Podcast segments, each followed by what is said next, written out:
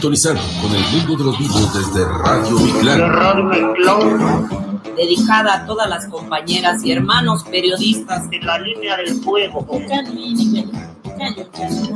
Estoy tan decepcionada y es que no te creo más. Ya me lo prometiste, yo quiero la verdad. Humito, humito, humito de copal.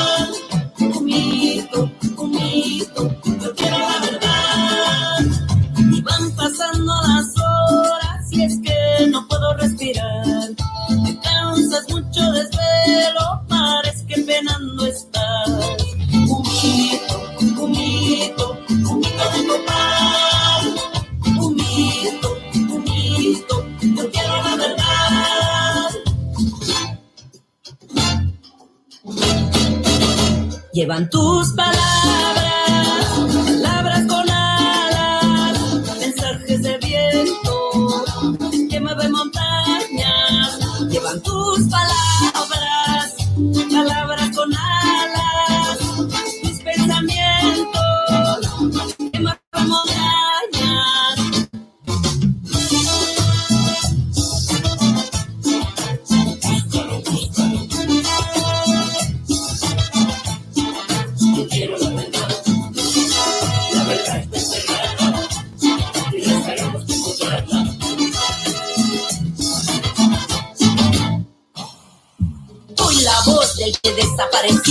Soy la mujer que por su vida peleó. Soy la estudiante que cambia las reglas. Soy la normalista que se manifiesta. Soy chatina, soy mazateca. Soy el testimonio de la naturaleza. Digo la palabra que llora la tierra. Palabras que me desencadenan. Estoy tan decepcionada y es que no te creo más. Bienvenidos y bienvenidas una vez más. Esto es Desde las Trincheras, este viernes 16 de julio, ya último viernes previo al receso invernal. Y estamos aquí en FM 101.3 Estación Norte, haciendo radio en vivo hasta las 20. Siempre me gusta dejar el tema de apertura de Lila Down, un mito de Copal, porque bueno, nos, in- nos incentiva un poco, eh, tiene bastante swing y también bastante contenido su letra, y nos motiva para hacer este programa ya número 12 eh, de Desde las Trincheras, nuestras redes sociales en Instagram somos trincheras.radio, en Facebook nos encontrás como Radio Desde las Trincheras. Mi nombre es Ramiro Julián, te voy a cantar eh, un, no un bolero, iba a decir un bolero, un WhatsApp, sí, me miraron con los ojos abiertos acá en la mesa, eh, para que te comuniques si querés hacerlo para el programa del día de hoy, 2235 11 26 33, 2235 11 26 33. También nos podés ver en YouTube, en el canal de YouTube eh, de la radio, Radio Estación Norte. Ahí le das clic y, también nos podés ver por ese medio y también comentar, ¿por qué no? Y hoy estamos sin Agustín Moizar, guía con, con el orden de cada bloque, cada programa, de todo, pero nos dejó todo preparadito, laburó un montón para, para el día de hoy. Estoy nuevamente con Mariano Vergara y con Paula González, dos personas que ya las conocen eh, y que son parte del equipo también. ¿Cómo andan? Eh, bien, bien, eh, todo tranquilo por suerte, acá terminando la, la jornada de una semana también bastante cargada, bastante compleja y bueno, eh, contentos porque, eh, no sé si saben ustedes, me imagino que sí, pero ya arrancamos el receso invernal de 12 Estar óptimos para lo que viene. Totalmente, Mariano. Pau, ¿cómo va? Buenas tardes, muy bien, muy contenta de estar de nuevo acá. Qué responsabilidad la de reemplazar a. Bueno, no reemplazar, pero estar ahí como. Yo, yo digo que somos suplentes, Ahí va. ¿viste? La figura del suplente. Claro, no estás claro. reemplazando a nadie. Ahí estás está. ahí porque Ahí otra está. persona no está. Ahí Perfecto. está, Ay, sí. De eso sé, de suplencia sé. Así que. Claro, sí, todos sabemos. Hay una gran obra de teatro, La Suplente, la he visto en más de una De Mariano. Moro. Ah, ahí va. Bien. Bueno, así que sí, un programa cargadito, como decía Mariano, que sí, cosas que pasan y, y que nos cuesta reflexionar, porque, bueno, está sucediendo todas las semanas un montón de cosas en términos de política educativa, en términos de contenido, de normativa nueva, de, nueva información también. Eh, así que, bueno, trataremos de sintetizarla como siempre, de informarla, de compartirles eh, de la manera más, eso, sintetizada posible. Para empezar, eh, bueno, comentar que lo del fallecimiento de Mónica Jara, docente de Neuquén, que, que falleció en una escuela con problemas edilicios y que, y que estaba en, reparación, aparentemente por una fuga de gas. Eh, se dio una explosión donde murieron dos operarios, además de, de Mónica. Eh, y un caso que nos lleva inevitablemente a todos los casos que se van sumando, sobre todo en la provincia de Buenos Aires, que son los que tenemos realmente por ahí más frescos, más actuales y, que, y de los que trascienden más a nivel nacional, ¿no? Ni hablar de, de Sandra y Rubén allá por 2008, un 2 de agosto en, en la localidad de Moreno, aquella explosión donde fallecieron eh, la directora y un auxiliar de esa escuela. Eh, y que, bueno, como siempre, genera primero muchísimo dolor eh, y pone de manifiesto una situación en términos estructurales, de infraestructura, de falta de presupuesto, de, de todavía muchos pasos atrás para estar en condiciones seguras en las escuelas eh, sobre la mesa, ¿no? Entonces, bueno, eh, primero, pero mencionar eso, falleció después de estar internada con, bueno, quemaduras en más de un 90% de, de la zona corporal. Eh, Sí, había sido trasladada a, Mendoza Sí, y bueno, fue el 29 de junio, así que ya queda como muy atrás y Sí. recién ahora, bueno, enterarlos en la noticia esta semana, eh, fue complicado también porque vemos que si bien eh, se hacen cosas para avanzar, eh, uno que ve cotidianamente los colegios ve que hay mucho por hacer y que es necesario que las inversiones sean muy grandes y, y tampoco ve que, que haya una preocupación en serio por, por remediar, digamos, todo el, ret- el retraso que hay de obras que ya viene de años atrás. Totalmente. Y hablamos de una docente fallecida en este caso, y hablamos de Neuquén, y inevitablemente se me viene a la cabeza Carlos Fuentealba, ¿no? Eh, bueno, digo, noticias que, no hay que naturalizar, que, que efectivamente esto ya generó todo un movimiento de reclamo, de pedir que se esclarezca la situación, de denuncia de negligencia en cómo se manejó la cuestión en esa escuela, y bueno, eh, siempre pensamos críticamente todas esas cuestiones. Por otro lado, eh, se necesitan testigos de, un accidente que sufrió un auxiliar, ¿sí? Eh, Andrea Sae, que es auxiliar de la secundaria 19 y que está internado en grave estado, está internada, perdón, en grave estado. El accidente ocurrió en la avenida 39, Fortunato de la Plaza y Vidal, el martes 13, o sea, el martes de esta semana, alrededor de las seis y media de la tarde. Sí, aparentemente, bueno, eh, la han chocado, iba en su motocicleta y, bueno, la han dejado abandonada y bueno, está en grave estado y se siguen pidiendo testigos. Hay un celular que es del hijo de ella, que es 2235-948168. Eh, bien, y después más novedades con respecto particularmente al ámbito educativo.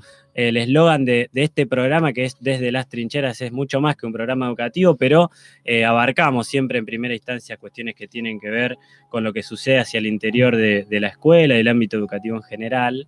Eh, tiene que ver con lo salarial, porque hay algunas novedades de aquella paritaria, creo que fue en marzo que se hizo medio de un día para el otro, sin tanta consulta, pero que se establecieron algunos acuerdos. Hay algunas novedades porque eh, si sos docente, el aumento que estaba previsto para el mes de septiembre se adelantó para, para la liquidación este mes para cobrarlo el mes que viene. Claro, lo cobraríamos en agosto, sería del mes de- que, corresponde al mes de julio, pero como cobramos eh, una vez finalizado el mes trabajado, eh, en- a principio, el quinto día hábil supuestamente de agosto, Ajá. estaríamos cobrando un aumento que es de el 18%. Ah, no, llegando al 18%.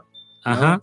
Y Me también parece lo- que es sí. del 18% Ah, sí. y, y que 18%, suma al anterior un total por ahora del del 28,5%. 28,5%. Mm, Bien. Exactamente. Y también lo que se adelantó es la paritaria, ¿sí? que estaba estipulada para el mes de septiembre y también se va a llevar a cabo durante el mes de agosto. Paritarias docentes en agosto, algo que, bueno, también es propio de esta era, de, de las pandemias, eh, pero que siempre son, bueno, nada, muy movilizantes, que siempre son muy combativas, que siempre son eh, para todo el sector trabajador, ¿no? Eh, paritarias que son un poco un faro, ¿no? Eh, una, una referencia.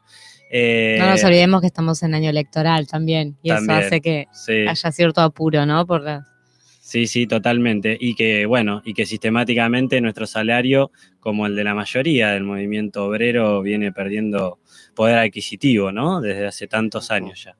Sí, Eh, otra buena noticia era que los algunos códigos que figuran en el sueldo Sí. como bonificantes, como bonificaciones, pasan a- al básico, por lo tanto se ve afectado eh, eh, determinadas cuestiones como la antigüedad, las jubilaciones. No, no es poca Ajá. cosa también, porque Sí, sí, sí. uno ve que el básico, cuando ves el recibo de sueldo, ves que el básico está, pero ya, ya aparece el, el material didáctico, más o menos. Claro, claro, ya claro, claro. Sí, sí, tantos códigos que uno no entiende, que a veces están todos, que a veces falta alguno. La verdad que habría que hacer un curso de, del CIE de que nos expliquen cómo leer el recibo, ¿no? Pero me parece que es algo que sucede en todas las, las esferas del Estado, eh, de que hay tantas cosas bonificables que no se incluyen en el básico, ¿no? Eh, y que por lo tanto no, no repercuten en la jubilación. Bueno, eh, así que es una buena noticia que todo eso se incluya en el básico, todo eso que, todos esos puchitos que van sumando de a poco, eh, que también repercuten, como decía, en la, en la jubilación. Eh, bueno, ¿qué más? Después una noticia más con respecto a la infraestructura, justo que hablamos, se invirtió en la provincia 10 millones de pesos. Eh, aún así, bueno, Mar del Plata se considera en una situación muy especial, dado las condiciones de nuestras escuelas, ¿no? Bueno, justo mencionábamos al principio como primera cuestión esto que sucedió en Neuquén. eh, así que, bueno, estar. Mira, me acuerdo eh, cuando fue lo de Moreno, lo de Sí. Sandra y Rubén, que estábamos en el consejo escolar, en el anfiteatro, ahí donde se hacen los, los actos, Los públicos sí. estábamos una gran cantidad de docentes y estudiantes reclamando porque se había recortado el servicio alimentario escolar. Recuerdo, sí. Eh, Y que había un funcionario, que ahora no recuerdo el nombre, pero que tenía que ver eh, directamente con esa decisión, que por eso estuvimos ahí. Fue medio una toma del anfiteatro y lo obligamos a- al tipo a, a bajar y a dar explicaciones.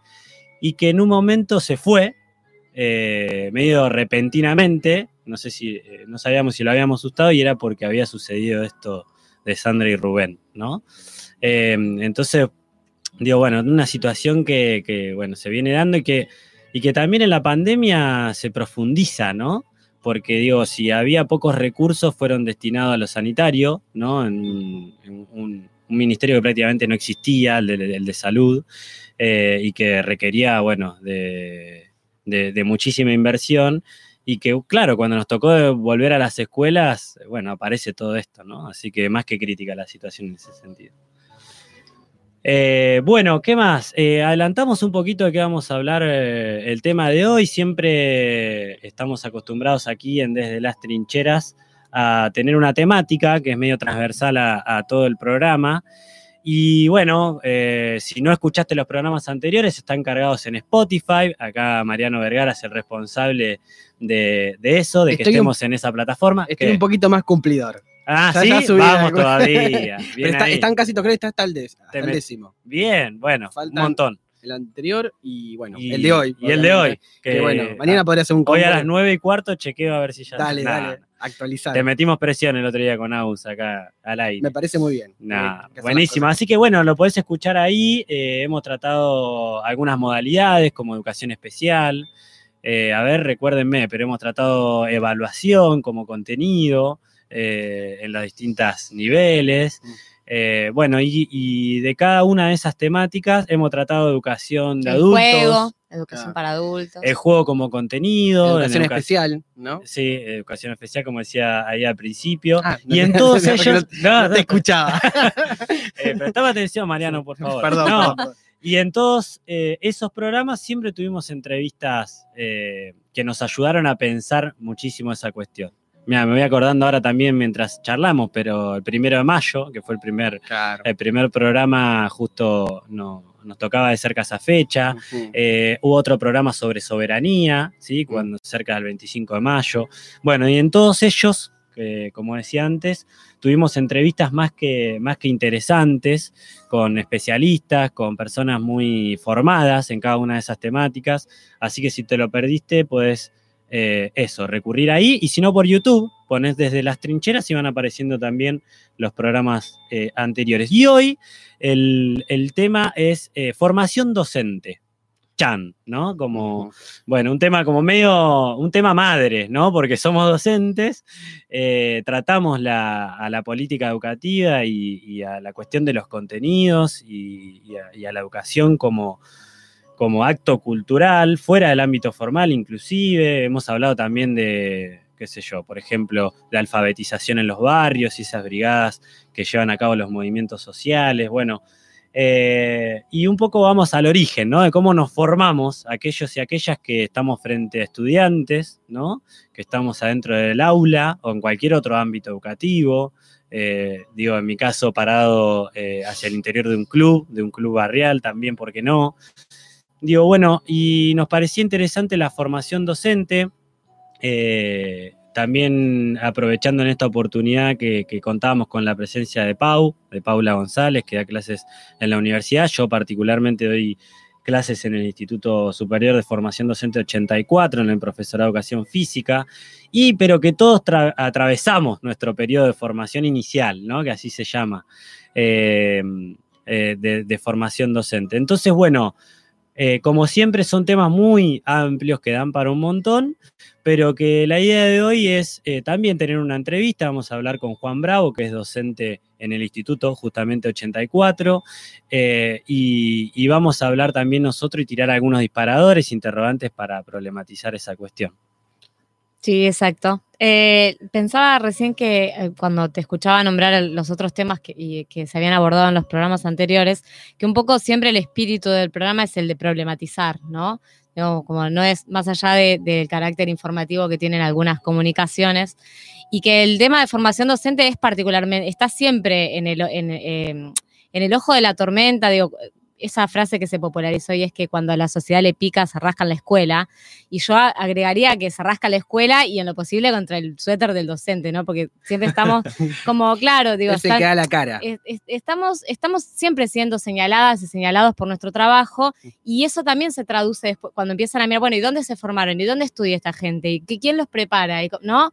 Y hay una idea quizás un poco eh, generalizada, lamentablemente generalizada, y, contra la que los medios también apuntan, y es que todo empieza, pareciera que empieza ahí, ¿no? Como que, que si la escuela, si hay problemas a la escuela, habría, había que mirar a dónde se forman los docentes, y un poco eso también es lo que, lo que estaría bueno discutir, ¿no? Sí, porque siempre se tiene una mirada, pienso yo, de, de la educación como algo capaz que pragmático, eh, la gente lo piensa capaz que como inmediatamente una salida laboral a partir de la escuela, eh, no veo otras cuestiones capaz que son más complejas y, cuando uno eh, como que espera que el, el, docente sea formado también desde una mirada, digamos, también pragmática, donde, qué sé yo, por ejemplo, hoy en día que las nuevas tecnologías están tan en discusión con respecto a, a su inclusión en la, en la escuela, bueno, con la pandemia me parece que esa mirada eh, quedó un poco atrás, pero pero siempre estaba pensando eh, en los últimos años que era necesario que el docente esté formado de una forma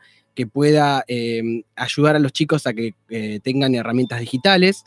Y mm, en ese contexto, capaz que em, es difícil también esperar que, desde una formación el docente contenga eso ya o lo tenga o esté preparado, porque nuestras carreras por lo general tienen una perspectiva completamente distinta, que no, está pensada desde, desde eso, bueno, cómo voy a yo a partir de determinadas herramientas digitales poder enseñar o cómo enseño determinadas herramientas digitales y capaz que es algo que se va de a poquito incluyendo en la formación. Sí, eso que mencionas, Mariano, también tiene que ver con algo o con un derecho que tenemos bastante vulnerado también como colectivo, los docentes, que es el de la formación continua, porque es imposible que en una previsión curricular, como puede ser un diseño, eh, un plan de estudios de cualquier profesorado, de cual, eh, es imposible, digamos, que eso esté permanentemente eh, actualizado en términos de en términos, ahí va, en términos curriculares, es decir, en lo que figuran los diseños. Ahora, lo, la sociedad va cambiando y estamos siempre corriendo detrás de los, de los cambios sociales y de los movimientos,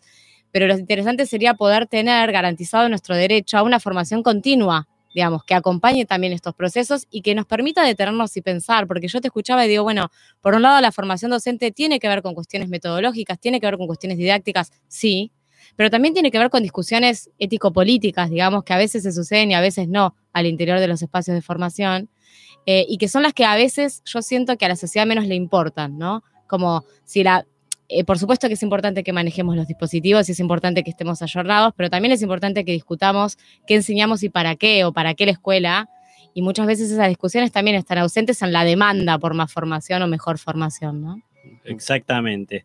Si recién te enganchás, son las 6 y 24, estamos en Desde las Trincheras y te estamos presentando un poquito de qué va a tratar eh, el programa del día de hoy. Vamos a hablar de, formación docente. Y cuando hablamos de formación docente, eh, hablamos de un nivel, ¿no? Que es el nivel superior. Eh, como, como una primera cuestión por ahí a, digo, si hay alguien escuchando del otro lado, eh, que, no es docente o que no está en el ámbito educativo, eh, estamos hablando de un nivel, ¿sí? Como se puede hablar de nivel inicial en jardín, primaria, secundaria. Bueno, el, el nivel superior eh, abarca, digamos, a, a, las instituciones que forman docentes, ¿no? No todas las, las instituciones del nivel superior, pero, pero estaríamos hablando de un nivel. Estamos hablando de una ley también de educación superior. Que, que, se estableció en 1995, recién triunfado segundo mandato de, de Carlos Saúl, eh, no voy a decir su apellido, sí, eh, acá nos estamos tocando todos y todas. eh, y que una ley, digamos, que fue muy resistida. Yo era muy chico, la verdad, cuando se sancionó, pero mis hermanos iban a la, a la universidad ya en ese entonces. Eh, Pablo y Matías, les mando un abrazo grande.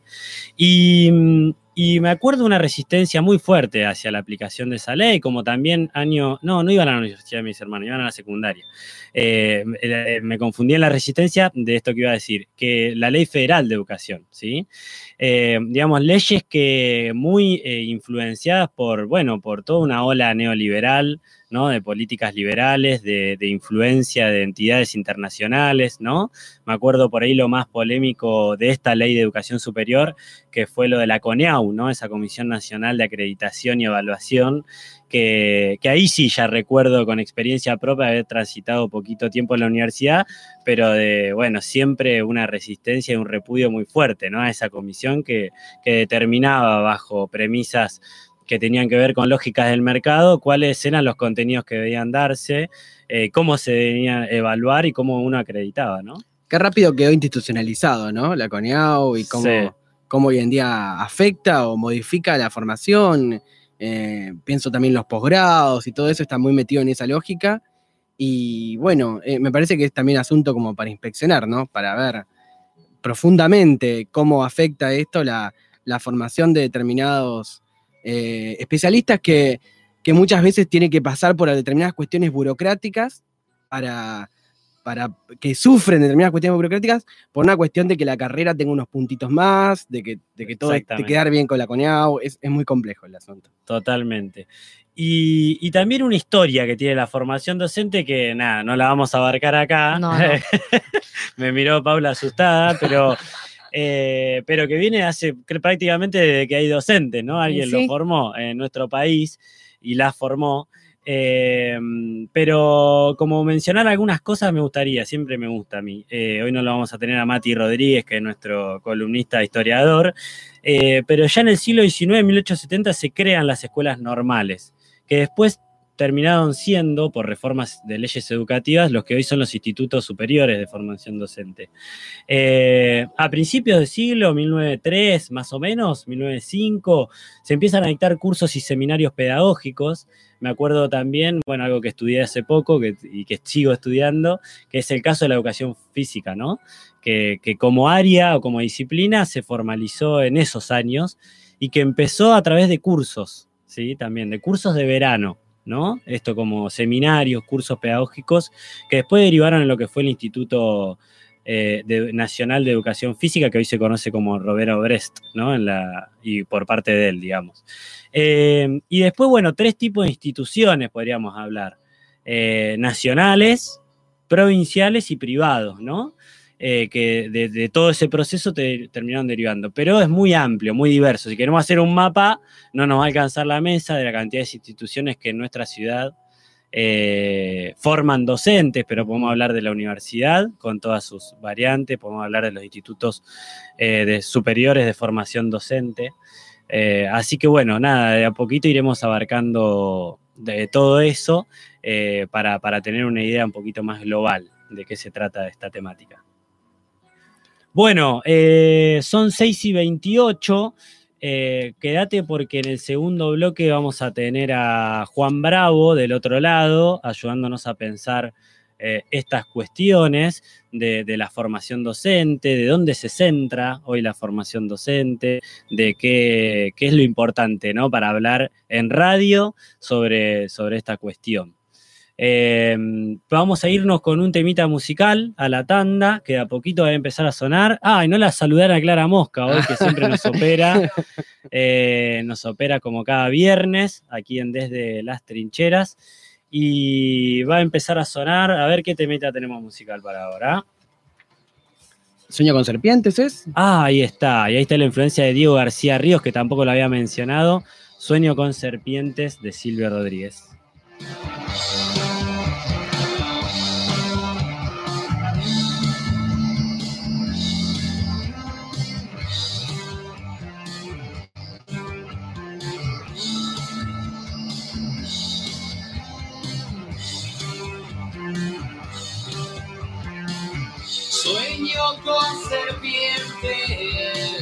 Con serpientes de mar, concierto para de serpientes, sueño yo.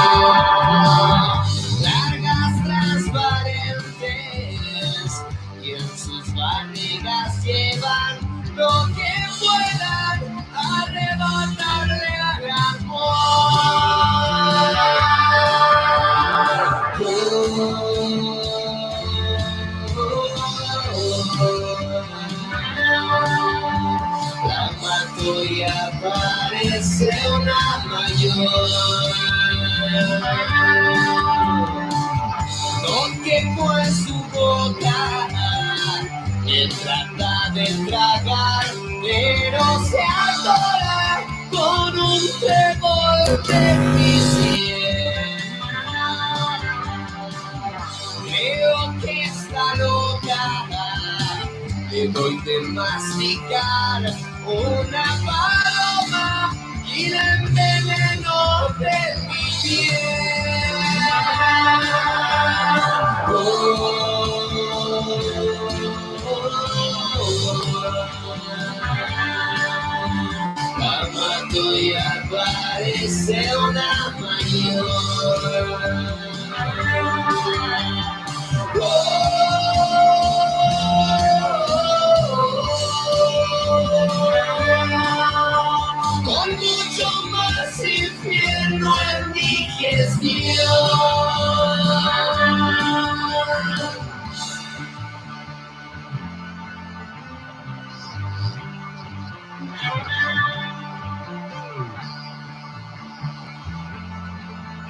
Son las 18 horas y 32 minutos.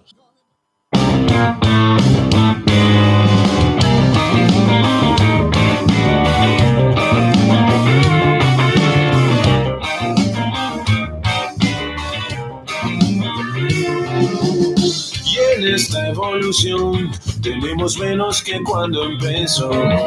Bueno, muy bien, 6 y 36 y damos inicio al segundo bloque en Desde las Trincheras, este programa que es mucho más que un programa de educación y que hoy estamos tratando a la formación docente como, como temática que nos atraviesa y vamos a presentar al entrevistado, como te adelantábamos en el primer bloque, vamos a estar hablando, va, ya estamos en línea con Juan Bravo. ¿Cómo estás, Juan? ¿Nos escuchás? ¿Cómo andan todos ahí? Muy bien, sí, se los escucha muy bien. Bueno, buenísimo. Nosotros te escuchamos bien a vos. Bueno, primero agradecerte por el espacio, por, por el tiempo. No, a ustedes por la invitación. Para mí, bueno, hablar de lo que nos apasiona, que en este caso es eh, la formación docente, es un placer. Así que muchas gracias por la invitación. Bueno, eh, Juan Bravo, para quienes no lo conocen, es eh, docente en el Instituto Superior de Formación Docente número 84. Fue profesor mío, eh, fui ayudante de cátedra de él, es un amigo y siempre nos ayuda, me ayuda particularmente a pensar esta y otras cuestiones. Así que bueno, ya presentado, Juan, vamos con, con la primera pregunta y que tiene que ver con esto, ¿no? Eh, ¿Qué por ahí posicionamiento tenés vos con respecto al rol docente en eh, la formación docente, justamente? Bien, eh, ya, viste, bueno, conociéndonos, eh, ya voy a empezar por, ya voy a empezar por, por quizá poder pensarlo de otra forma, sino más bien que no sea un rol que, que sino que se identifica como algo más bien fijo, eh, sino que estamos tratándolo de pensar en, en términos de funciones. ¿no? Digo, ¿por qué función? Porque, bueno, en ese sentido, eh, cuando uno puede pensar en docencia o, o- o piensa en, en un maestro, eh, bueno, lejos de, de querer quedar atado a, a cierto rol o, a cierta tipología, eh, bueno, estamos Sí. tratando de poder, de las últimas investigaciones que hemos trabajado, eh, estamos tratando de pensarla desde la función, ¿no? Es decir, bueno, eh, la función maestra y, la enseñanza en ese sentido como una relación de saber, ¿no? O, como una relación en, o, o como una posición en relación al saber. Eh, con lo cual uno puede por ahí pensar ya, adelanta como otra cosa, ¿no? Que es, bueno, cómo es que va a ser tomado eh, lo que hoy mencionaba, coincido con lo que decía la compañera ahí, ¿no? Que muchas veces lo que no se discute eh, en, en el ámbito de la, de la docencia es qué se enseña y para qué. No, bueno, a mí hoy cuando hablaba de, cuestiones ético-políticas, lo, lo primero que, que se me venía era la cuestión del saber, ¿no? Muy poco se ha discutido sobre eso. Eh, entonces, en ese sentido, me parece que lo que lo que se puede rescatar respecto a tu pregunta es eso, ¿no? Bueno, pensar al maestro como una función, es decir, como una posición eh, que siempre es en relación a un saber. Entonces, bueno, un poco ahí la cosa cambia, ¿no? Porque, Mm, porque nos corremos de, de cierta posición fija que históricamente se le ha otorgado a, a esa relación educativa, ¿no? Uno que posee todo el saber y, y lo tiene que transmitir a otro que no sabe nada. Entonces, bueno, eh, un poco eh, clarísimo. es, una especie, es una especie de, de- de- de- te diría, de, de- de posición teórica inicial, ¿no? Es decir, bueno, pensar en esos términos. Juan, Paula te saluda, ¿cómo estás? Hola, Paula, ¿cómo andás? Bien, eh, recién te escuchaba y pensaba que si, si, si, si pensamos eh, nuestro ser docente como una función que a su vez forma parte de un dispositivo, ¿no? Escolar, en este caso, eh, para quienes trabajamos en escuelas o, o en los institutos incluso, ¿cuál es la no, hay, ¿hay alguna tensión para vos entre, entre pensarlo en términos de función y los contenidos curriculares, digamos, los diseños que en cierta forma si bien son revisados, digamos, tienen una, una, una estructura y un marco que limita esa construcción del saber. Qué genial tu pregunta, Paula. Eh, sí, eh, primero pensarlo justamente como, como marco, ¿no? Eso que decís vos. Y después quizás correrse de la idea de contenido. Eh, el contenido es más bien una, un invento de la didáctica, ¿no? Eh, nosotros preferimos pensarlo desde el punto de vista del saber. Eh, saber en tanto pedacitos de cultura que, que circulan en los diferentes campos disciplinares, ¿no?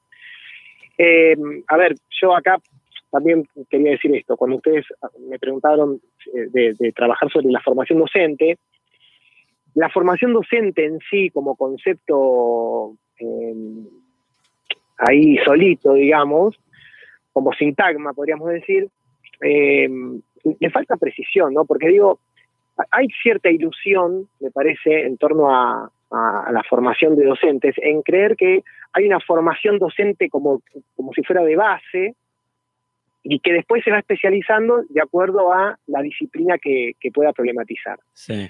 Eso hoy vos eh, mencionabas los diseños curriculares, bueno, eso está claramente marcado en los diseños curriculares, ¿no? O, o los diseños curriculares hoy, por lo menos, eh, los de nivel primario, los de nivel inicial y en nuestro caso el, el de educación física, tienen básicamente la misma estructura, Mm, que es la de pensarlo o, o decir que se piensa a partir de campos, esto en, en términos de, de Bourdieu, un, au- un autor que en, en su momento, finales del, de la primera década del 2000, estuvo como muy de moda en, en el campo educativo y se lo trabajó desde ahí, ¿no? De esto de organizar el diseño curricular por campos. sí. Eh, pero parece ser que hay una, funda- una mm, formación que es como media de base y después uno se especializa. Entonces digo, hablar de formación docente a secas para mí es un problema, ¿no? Yo prefiero hablar de, de formar eh, educadores del cuerpo, en este caso, para lo que nosotros venimos trabajando.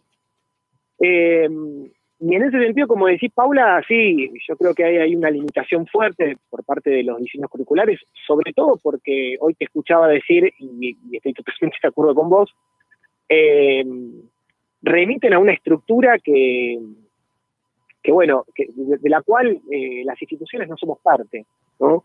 Eh, yo, si me pongo a pensar, el diseño curricular del, de la formación de profesores de educación física es desde el del 2009, y bueno, del 2009 para acá ya pasaron varios años, ¿no? Y el campo ha sufrido transformaciones. Eh, y es poca la discusión que uno puede escuchar respecto de eso. Eh, Así que bueno, en ese sentido, sí. Eh, y otra cosa también, y, termino con esta partecita, es pensarlo demasiado, al menos en educación física, demasiado escolarizado, ¿no? Si bien la institución que garantiza el acceso a todas y a todos a la educación hoy en la República Argentina al menos es la escuela, sí. me parece que habría que trascender esa idea de que estamos formando educadores escolares, por decirlo de alguna manera. ¿no? Me parece que se podría repensar la enseñanza más allá de la escuela. Ajá. Bien, y escúchame, te adelantaste ahí a, a, a, un temita cuando mencionaste, eh, dijiste, lo estamos pensando desde, desde la investigación que llevamos a cabo, a la producción de conocimientos ¿no? que hay en el, en, el, en el, ámbito de la formación docente, porque, eh, bueno, si hablamos de la universidad, claramente ahí se producen contenidos, investigaciones, hay áreas específicas para eso, está más desarrollado, ¿no? Viene como eh, en el paquete. Pero en el ámbito de, o, en, hacia adentro de los institutos superiores formación docente en este caso, eh, bueno, sería como una materia pendiente, ¿no? Entonces, bueno, si nos podías contar un poquito sobre tu área de investigación eh, y, también cómo, cómo, ves esto, qué perspectivas ves eh, hacia el interior de institutos de poder empezar a investigar, de poder empezar a producir conocimiento. Sí, eh, a ver, tal, tal, como decís vos, históricamente la, la, investigación ha quedado en manos de la universidad, ¿verdad? Sí. De hecho, bueno, del equipo que formó parte de investigación hace ya unos tres años, eh, es en la Universidad Nacional de La Plata, no es acá. Eh, pero bueno, eh, acá lo que hay que también señalar es que, como, como, casi para todos los análisis que se pueden hacer hoy, al menos en el plano educativo, desconozco en otros planos, eh, hay que poner ahí al, al, último gobierno de Cambiemos como, como bisagra, ¿no? Eh, un gobierno que sistemáticamente eh, eliminó la investigación de los institutos de formación. Había algo eh, desde el gobierno anterior, hubo algunos programas de investigación, sobre todo desde el Instituto Nacional de Formación Docente, el INFOD, sí. Eh, del cual, bueno, sabemos, eh, para que la gente lo, lo, sepa, que vos participaste como estudiante alguna vez. sí, sí, sí. Eh, y ahora, bueno, felizmente hace una semana nos llegó una información de que el Instituto Nacional de Formación Docente, con una inversión muy importante, vuelve a lanzar estos programas de investigación para todos los institutos superiores de formación docente del país. Entonces, bueno, digo, eso es una buena noticia para aquellos que no pueden formar parte de, de, la, de, la, investigación en la universidad o que no forman parte de la universidad y que desde los institutos superiores pueden llegar a, a producir conocimiento eh, de manera más institucionalizada. Digo, hay muchos eh, compañeros y compañeras que eh, por fuera de, de, los sistemas de, de producción eh, justamente, por fuera. Escriben, ¿no? Pero bueno, sí. Es, justamente quedan por fuera. Claro, claro, claro. Después, bueno, después está como la otra discusión que es, bueno, ¿qué es lo que, lo que se puede investigar, ¿no? Y lo que no se puede investigar. Eh, que bueno, eso viene siempre de la mano de, los programas. Claro. en ese sentido, bueno, eh, en, en, este sentido, bueno, es este programa en particular que se lanza hoy queda como muy atada a cierta estructura que tiene la educación, en este caso provincial, desde hace un montón de tiempo, ¿no? Desde hace mucho tiempo que, que, que, que mantiene esa estructura. Eh, uh -huh. Si vos me preguntás a mí, Juli, cómo me gustaría que se maneje, me gustaría que se maneje de manera un poco más independiente, ¿no? Claro, claro. Equipos de investigación que puedan tratar sobre diversas temáticas eh, acorde a los intereses de ese grupo, acorde a los intereses institucionales particulares, acordes a los intereses regionales, etcétera, etcétera.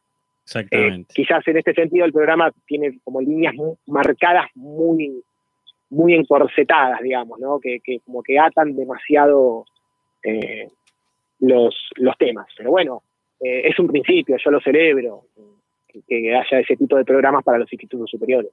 Seguro. Hola Juan, ¿cómo andás? Eh, yo soy Mariano Vergara. Eh, te cuento recién cuando hablabas de la escolarización de la carrera de, de educación física. acá nos miramos con Paula porque justo antes de, de- del programa hablábamos del tema de que en la universidad, algunas carreras, eh, ocurre todo lo contrario, digamos, ¿no? La escuela es algo de lo que no se habla, de lo que, de lo que digamos, que, que caer en la escuela, eh, la escuela pública, me empezaría la frase de Macri, justo. caer, digamos, en- a veces en dar clases es como, como que es el camino secundario y se da prioridad a la investigación. eh, y bueno, y está esto de capaz que lo que vos decías del tema del- de, los saberes, eh, muy profundizado, porque tiene una mirada como más, más academicista. Eh, ¿vo- ¿Vos pensarías que, que es necesario un equilibrio entre dos, entre dos elementos o, o pensás que verdaderamente debería ser ese perfil el de, el de un instituto de formación? Eh, me encanta cómo lo mencionás, ¿no? Como, como elementos. Eh, a mi juego me llamaron. Este, Juli se ríe porque, bueno, sabe por dónde viene mi investigación. Pero digo, eh, en tanto elementos, sería interesante cómo, cómo podemos ordenarlos, ¿no? Con, con qué lógica se podrían ordenar esos elementos. Mm, Y lo que ocurre en la formación docente, al menos en educación física, es que eh, siempre está puesto el contexto por delante del saber. ¿no? Hay como ahí una, una, una idea que quizás puede resultar en un principio simpática, atractiva, hasta te diría romántica, pero que después se vuelve un tanto engañosa. Y al menos en educación física ha eh, producido algunos discursos que, que- que resultan, al menos desde mi punto de vista, problemáticos. ¿A qué voy? Se piensa que eh, para cada ámbito educativo, en este caso para la escuela, hay determinado tipo de saber. sí. ¿no? Es decir, que, que- que digamos que a cierto contexto le corresponde cierto saber. Sí. Eh, y desde esa idea se desprende, bueno, eh, ciertas tipologías, ¿no? Las escuelas de la periferia, las escuelas del conurbano, las escuelas de la villa, las escuelas de los chetos, las escuelas, bueno, digo, eso genera cierta tensión respecto de lo que se enseña allí. Sí. Quizás, quizás se podría pensar en invertir la lógica de esos elementos y decir, bueno, pensar que determinados saberes son los que producen los contextos y no al revés. ¿no? Pero bueno, para eso habría que cambiar la idea de saber que se tiene, que entiendo que, que la universidad eh, se piensa más quizás desde el punto de vista del conocimiento, a diferencia del saber. ¿no? Ahí nosotros hacemos una diferencia respecto de lo que es el conocimiento y el saber. Me parece que Eh, Mariano, ay, perdón. No, pero creo que, no- que no- lo que nos preguntábamos y, lo, y nos interesaba tu opinión respecto de la, de, o sea, en cuanto al equilibrio más allá del, del- no más allá, teniendo en cuenta esto del contexto y el saber, que lo que pasa al interior de, de los, de muchos de los profesorados de la Universidad Nacional es que ni siquiera, es- a veces ni siquiera es uno de los, eh, digamos, no, no, no, no hay, no hay cómo alterar los elementos porque, porque se desconoce muchas veces, porque no, es, no están, no todos, no es el caso de mi profesorado, pero sí de otros profesorados de la Facultad de Humanidades, en los que directamente no se piensa en la, en la práctica concreta, ni siquiera diferenciando contextos. Claro, claro, ¿eh? ya ahí ese es un problema, en no pensar quizás en, en esa relación teoría-práctica, pero digo, eh, si no se piensa en la escuela, eh, quizás va, va a sonar medio, medio polémico y no, lo, no puedo explayarme en, en- en una entrevista radial acerca de todo lo que, lo que pienso respecto a esto. Tenés digo, ocho minutos. Claro, no. Eh, eh, digo, ¿por qué en la escuela? ¿Por qué sería en la escuela?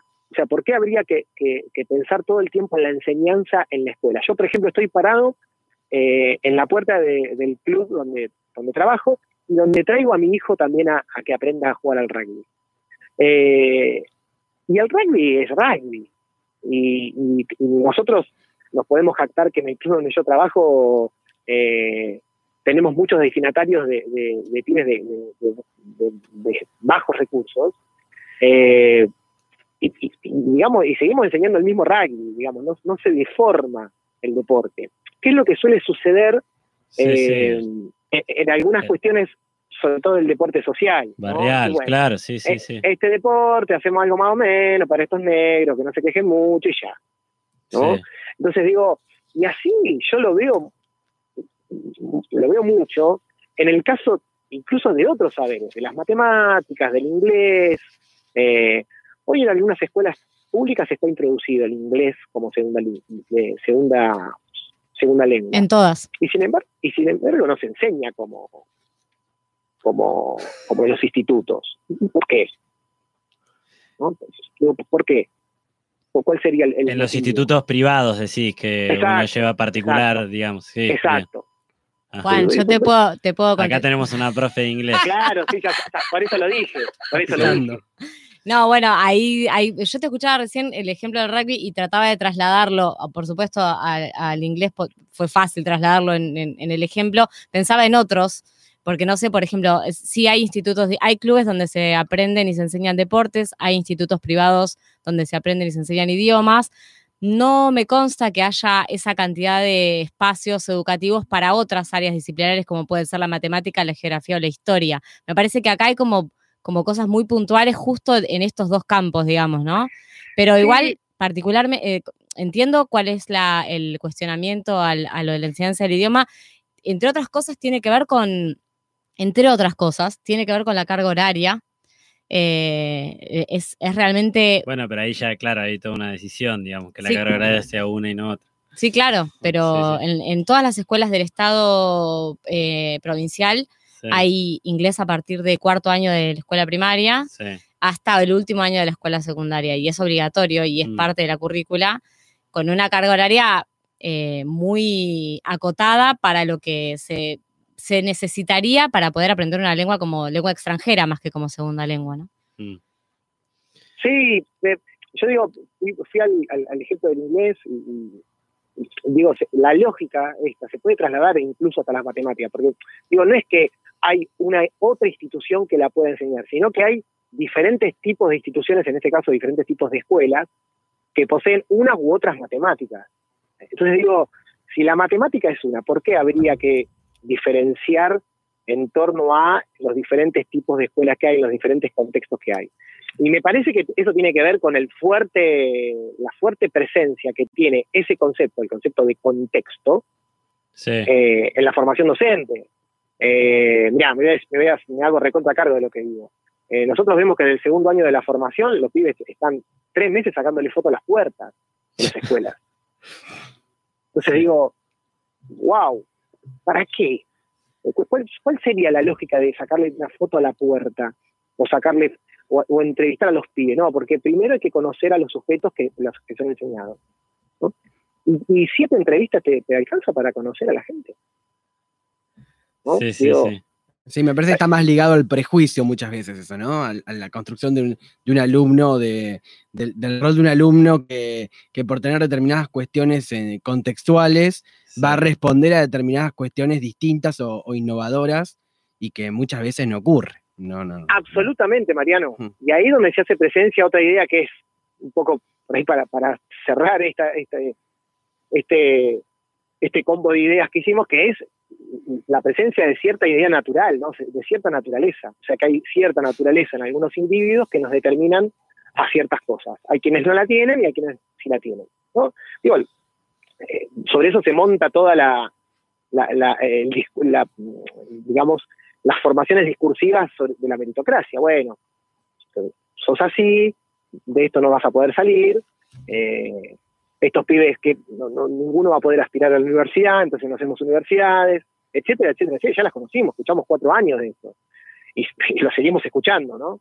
Pero bueno, eh, me parece que hay otra forma de poder pensarla, que es, insisto, pensar primero desde el saber, pero como parte de la cultura, ¿no? Como un saber aca- académico un conocimiento eh, que es distinguido socialmente, sino como un, un pedazo de cultura que puede ser problematizado en función de, las posiciones que se, se, vayan eh, ocupando respecto de ese saber, ¿no? Y bueno, ahí, y ahí, eh, como dice Luis de Ares, un autor uruguayo, que se establezca una larga y rica conversación acerca de eso. Y me parece que enseñar eh, pasa, pasa por ahí, tanto en el Instituto de Formación Docente, como en un club de rugby, como en un instituto de inglés o como en la escuela con más bajos recursos que exista. ¿no? En tanto haya eh, saber, deseo, me parece que la enseñanza va a aparecer ahí. Ah, yo me quiero bueno. quedar con eso, con eso último que dijo. Como, y habitar los espacios de formación docente desde el deseo, habitar los espacios educativos desde el deseo, me parece que, que es como lo primero, lo más necesario, lo más vital de todo.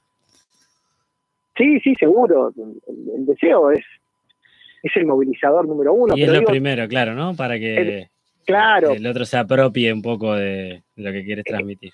E- Exacto, y, y también pensarlo por fuera de la naturaleza del deseo. O sea, no es que uno tiene deseo naturalmente, Sí, sí, sino sí. que también el, el deseo es otredad, es cultura.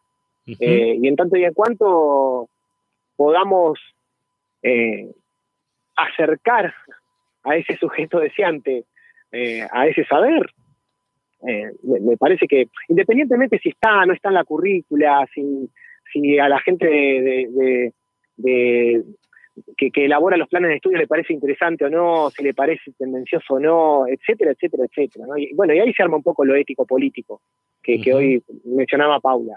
Eh, así que bueno, no sé, al menos las últimas investigaciones que venimos desarrollando van por ahí, no van en, esa idea.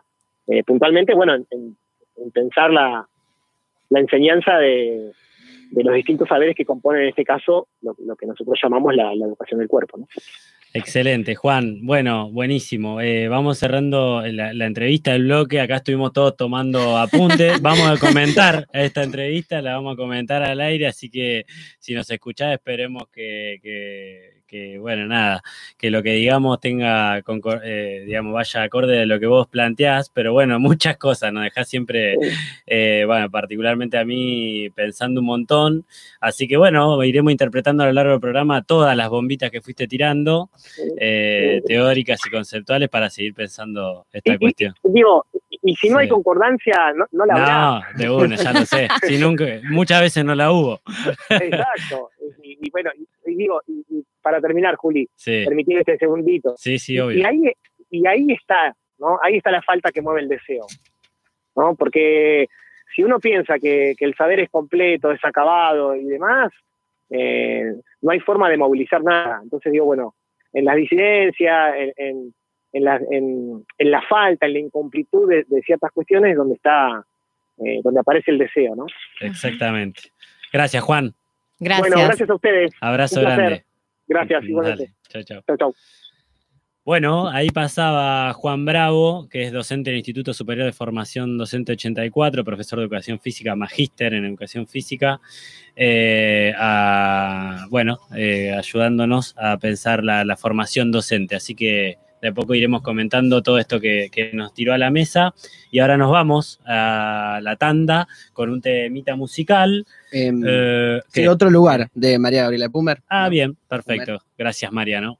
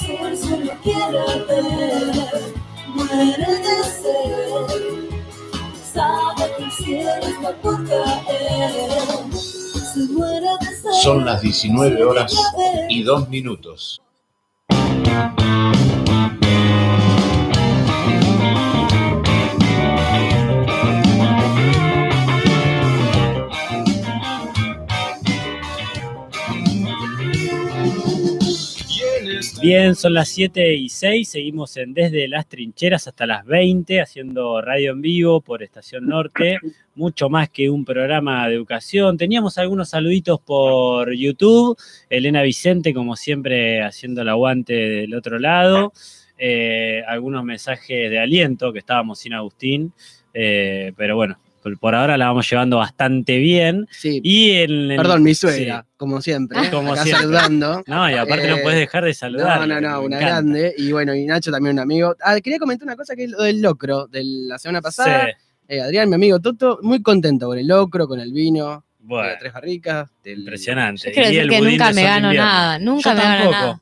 No, bueno, pero yo juego Ah, cuando no estoy acá. Juego Ah, de mi casa, pero nunca me gano nada. Yo el día que no estuve no, no sé si hubo sorteo.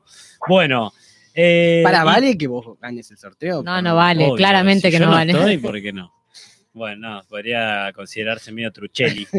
Pero bueno, estamos con Beto Miranda ya en línea con la sección de Beto de, de todos los viernes y lo presentamos de la siguiente manera.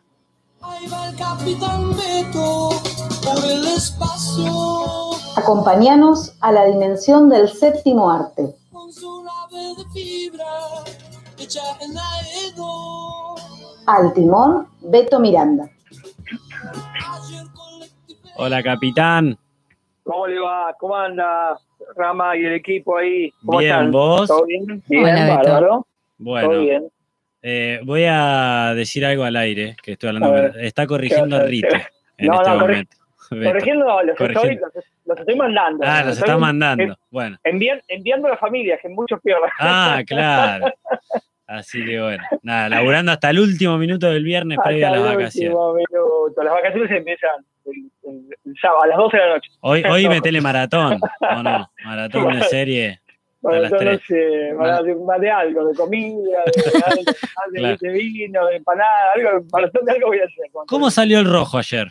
El rojo perdió 1 a 0 Uh, con el Santos, ahí en Brasil, partido di- discreto. ah, te estás excusando pero que bueno, jugó de visitante en Brasil. Zafa Está bien. 1 a 0 no es nada en, Brasil, así que se puede dar vuelta, se puede dar vuelta. Bueno, contanos, Beto, querido, ¿qué tenés para hoy? Hoy armé algo, dibujitos animados, volví a los dibujitos. Dije, ah, vamos a hablar de algo, vamos a aflojar, algo más tranquilo, algo, De una. Algo para las vacaciones de Claro. invierno, como se suele para las decir. vacaciones de invierno. A mí me gustan mucho los dibujitos, es algo que disfrutaba mucho cuando era pibe y de grande también, disfruto mucho. Ajá. La, la cantidad de dibujos animados hermosos que hay en estos últimos años. Ya recomendado, recomendé varios, me parece acá, ¿no? Sí, recomendé sí, Miy- Miyazaki, recomendé Sí. bueno, varios de Netflix. sí. Hay cosas muy interesantes y cosas que se puede disfrutar en familia, digamos. Sí. Es, im- es importante eso también. En este Sabés caso, que. bueno, sí, ah, no, no. No, No, que mm, cuando yo iba a la primaria, volvía, cuando iba a séptimo, creo, volvía eh, en el almuerzo, Mm. miraba toda la familia, miraba Dragon Ball Z. El claro, hijo estaba endemoniado, ¿no? claro, así sí, que hay sí, una sí. población adulta que se engancha también, inclusive Sí, con dibujitos. Y Dragon Ball es un dibujito que, que sigue, ¿no? La pelea con Freezer. Ah, no sé, yo. lo, lo veíamos, yo, yo, yo era más grande y lo- también lo veía, y los chicos de ahora lo siguen mirando. Sí, claro, mis hijos lo miran. Mirá. Sí, ¿no? Sí, ya sí. atravesó dos generaciones o más. O más. Sí. Sí, sí, más. Yo me acuerdo de, de los 90. creo, Claro. eso, Cuando apareció acá. Sí, sí, y bueno, ya pasaron Que era un niño. Goku. 30 años, claro, y, los chicos lo siguen disfrutando. Este es un dibujito, no es eh, eh, oriental, es un dibujito americano, un dibujito del 2014, o sea que ya tiene sus, sus buenos años encima. Eh, un dibujo de Cartoon Network. Eh. Como dije, salió en el 2014, creado por un, un guionista y dibujante que se llama Patrick McHale, y trabajó en Hora de Aventuras, y ese dibujito que también es muy conocido de Cartoon Network, súper disfrutable, este, este dibujo tan particular, tan alocado, Adventure Time, él trabajó ahí, y después se lanzó solo con este proyecto. Un proyecto raro, desde el formato mismo raro, porque son 10 capítulos de 11 minutos, ¿no? Es Sí. extraño. Siempre, siempre los capítulos o son más, o son eh, de, mayor cantidad de, capítulos, o más extensos en su duración. Esto es un formato muy raro. Él lo que hace primero es sacar un corto y después en base a ese corto, que seguramente fue la, pu- la puerta de entrada para que en Cartoon Network le aprobaran el proyecto, como suele suceder, después hizo esta especie de temporada de, de 10 episodios de 11 minutos. El dibujito se llama, eh, ahí y Paulita iba a ver que me evalúe mi nivel de inglés, se llama Over the Garden Wall, ¿no? Más allá del, del- del jardín o más allá del, del, del, del- ¿qué vendría a ser? De la pared del jardín, algo así. Ah, wall. Wall. Over, Ah, ah, yo escuché world. Sí. No, Over the garden wall. Pero, pero yo sabía que no estaba pronunciando bien. Beto, eh, corregilo para la próxima, ¿sí? se llama así. Acá le pusieron más allá del jardín. ¿sí? Es- así es el nombre que le pusieron en, en español. Sí. Eh, es, un, es, un, es un dibujo animado hermoso. Es como una fábula muy oscura, pero parece una fábula antigua. El formato es este, ¿no? Son dos hermanitos. Así arranca el capítulo. El primer capítulo, dos hermanitos, se llaman Wirt y Greg. Uno debe tener alrededor de 10 años y el otro tendrá 5, más o menos Sí. vestidos de manera muy rara. El hermano más grande eh, eh, está vestido como con un piloto azul y un, y un sombrero de, de- de punta triangular rojo. Y el nenito también anda vestido con una capita, con una especie de, de- tetera en la cabeza y acompañado de una rana, que es su mascota. Aparecen perdidos en, en el medio del bosque, ¿no? Así arranca el primer capítulo. Los dos nenitos to- completamente perdidos, tipo Hansel y Gretel, para, para marcar una referencia clásica Sí. el hermano más grande, un poco más serio, cuidando al hermano más chiquitito, que como todo niñito de 5 o 6 años anda dando vueltas, se pierde, sale a buscar a la rana, se, se deja llevar por las cosas que ve en el bosque, Sí. pero el, el nene más grande muy preocupado porque no encuentran la manera de regresar al sendero donde se habían perdido. Y dejó miguitas de pan. Ah, No, no, No. no deja miguitas de pan, pero, pero sí, desde el primer capítulo uno se da cuenta que esto va por el lado de los cuentos infantiles clásicos, Claro. la- la- las historias infantiles oscuras, ¿no? Como Sí. Hansel y Gretel, como Sí, todas sí, las fábulas, como, como, no sé, como Caperucita Roja, como Alicia en el. País de las Maravillas, porque también es- tiene muchas cosas de Alicia en el País de las Maravillas. sí. Y hay- mucho del cine también para pensar, ¿no? Del cine infantil de algunas Sí. épocas entre guerras, por ejemplo, donde también era bastante oscuro y una bajada de línea. Bueno, sigue siéndolo, ¿no? Pero Sí, estaría- sí, pero sí, en, en- en los 90 se empezaron a ver cosas. También, si uno se pone a ver dibujos animados más viejos, era más oscuro. Después en, la posguerra ya empiezan a ver cosas que tienen más que ver con, con ac- acción o, o más humor. eh, y después en los 90 también, con otro cine nuevo, eh, un poco más de comedia. Pero en estos últimos años, después del, del 2000, empieza a haber también dibujos animados un poco más oscuros que quizás rememoran un poco a esos dibujos de del 60 que tenían esos tintes más oscuros. Estos pibitos están como perdidos en este bosque, que le dicen lo desconocido, así lo llaman, el bosque este tan grande, Ajá. y en este bosque, capítulo a capítulo, en la medida que tratan de llegar a- de vuelta al sendero, que los que los lleve a su casa, se empiezan, a, se empiezan a encontrar a un montón de personajes que lo van ayudando. Uno, uno de estos personajes es un, es un ave, una especie de gorrión de color azul, que se Sí. llama Beatriz, como Sí. que los va guiando, los va guiando hacia una supuesta salida. Perdón, También- Beto, la referencia de Beatriz me imagino que debe ser por Dante. Exacto, digo, Mm. ahí es la, la primera referencia que uno dice, bueno, esto es bastante raro Mm. y hay un montón de referencias mucho más oscuras detrás. Beatriz es el personaje que acompaña en el poema de, de- del Dante de la Divina Comedia, de la Divina Comedia es el, en realidad era, el, amor de toda la vida de Dante Alighieri y era el personaje que acompañaba a, a- al, al Dante a- en, su, Claro. en su descenso a los Quiero decir que me da siempre mucha envidia cuando la gente puede entender esas cosas. Reconocer referencias. Es clásico comentario de un profesor de letras. Ah, sí. O sea, Claro. qué envidia me da cuando, ay, sí, viste, esa es la referencia al. Ay, No siempre son tan obvias igual. no, no, pero- Eh, no, lo peor es que para vos son novias y para mí no. No, pero digo, no siempre las caso, a eso me refiero. Claro, no. Claro, en el caso no de Beatriz es la que la acompaña en, en el, en el purgatorio y en el cielo, con el ascenso, Claro. porque ella es como una divinidad, ¿no? Está como representada Claro, como la, la- la dona angelicata. No, Claro, perdón, Yo no me iba a dar cuenta de eso, Mariano. La voy a ver con mis hijos y no me voy a dar cuenta de nada. entonces. De hecho, ya me olvidé de lo que.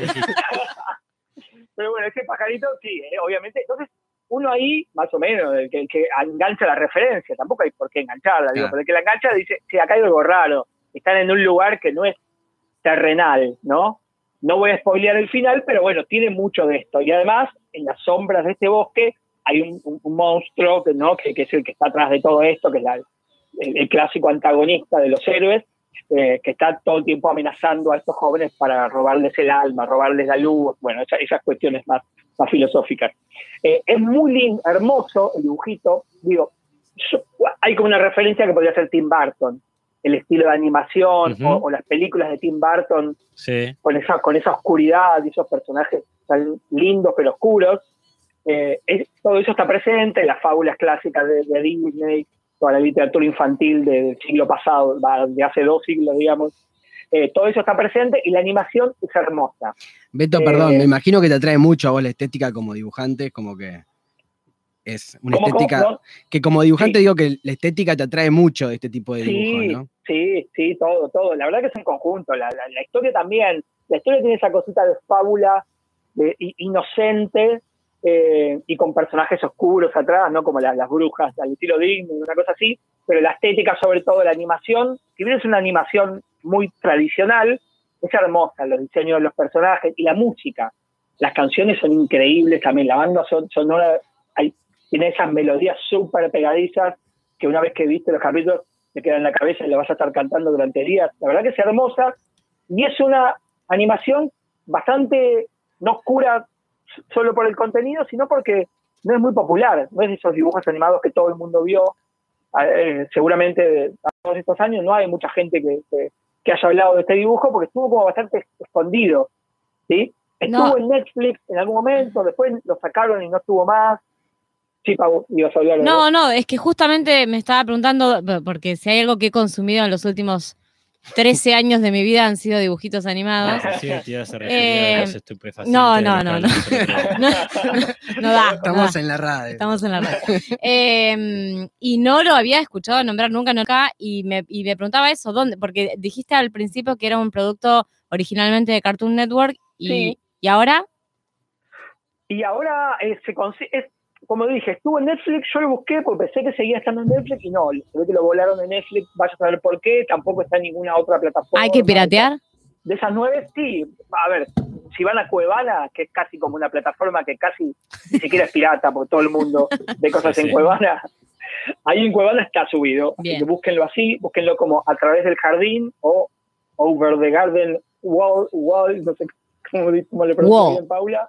Wall, ahí va. Wall, yo te ayudo. Eh, y ahí lo van a encontrar. Es cortito, se ve en una sentada, la verdad, porque en total son, Genial. bueno, son, como dije, 10 capítulos de 11 minutos, así que se ve, se ve rapidísimo y es dibujito hermoso. Así que bueno, esa es la, la recomendación para el día. Y las voces, las voces originales están buenísimas porque eh, la voz de uno de los protagonistas es de Elijah Wood, la del Frodo del Señor de los Anillos. ah, ¿sí? mirá. La de, la de un leñador que aparece en el bosque es la del doctor Doc Brown de eh, Christopher Lloyd, no me acuerdo el nombre, el actor de, de Volver al Futuro, ¿sí? Mm. Sí. El profesor loco Sí, sí, de Volver sí. al Futuro. Bueno, hay varios actores que prestan las voces, así que si lo pueden ver en, en el idioma original también es un, es un plus importante para la serie. Y para verla con Peque, sí, de una. Seis Sí, años sí, tiene sí. mi hijo y cuatro mi Sí, hija. sí, yo creo que yo no la vi con, con niños, estaba yo, yo solo cuando la vi.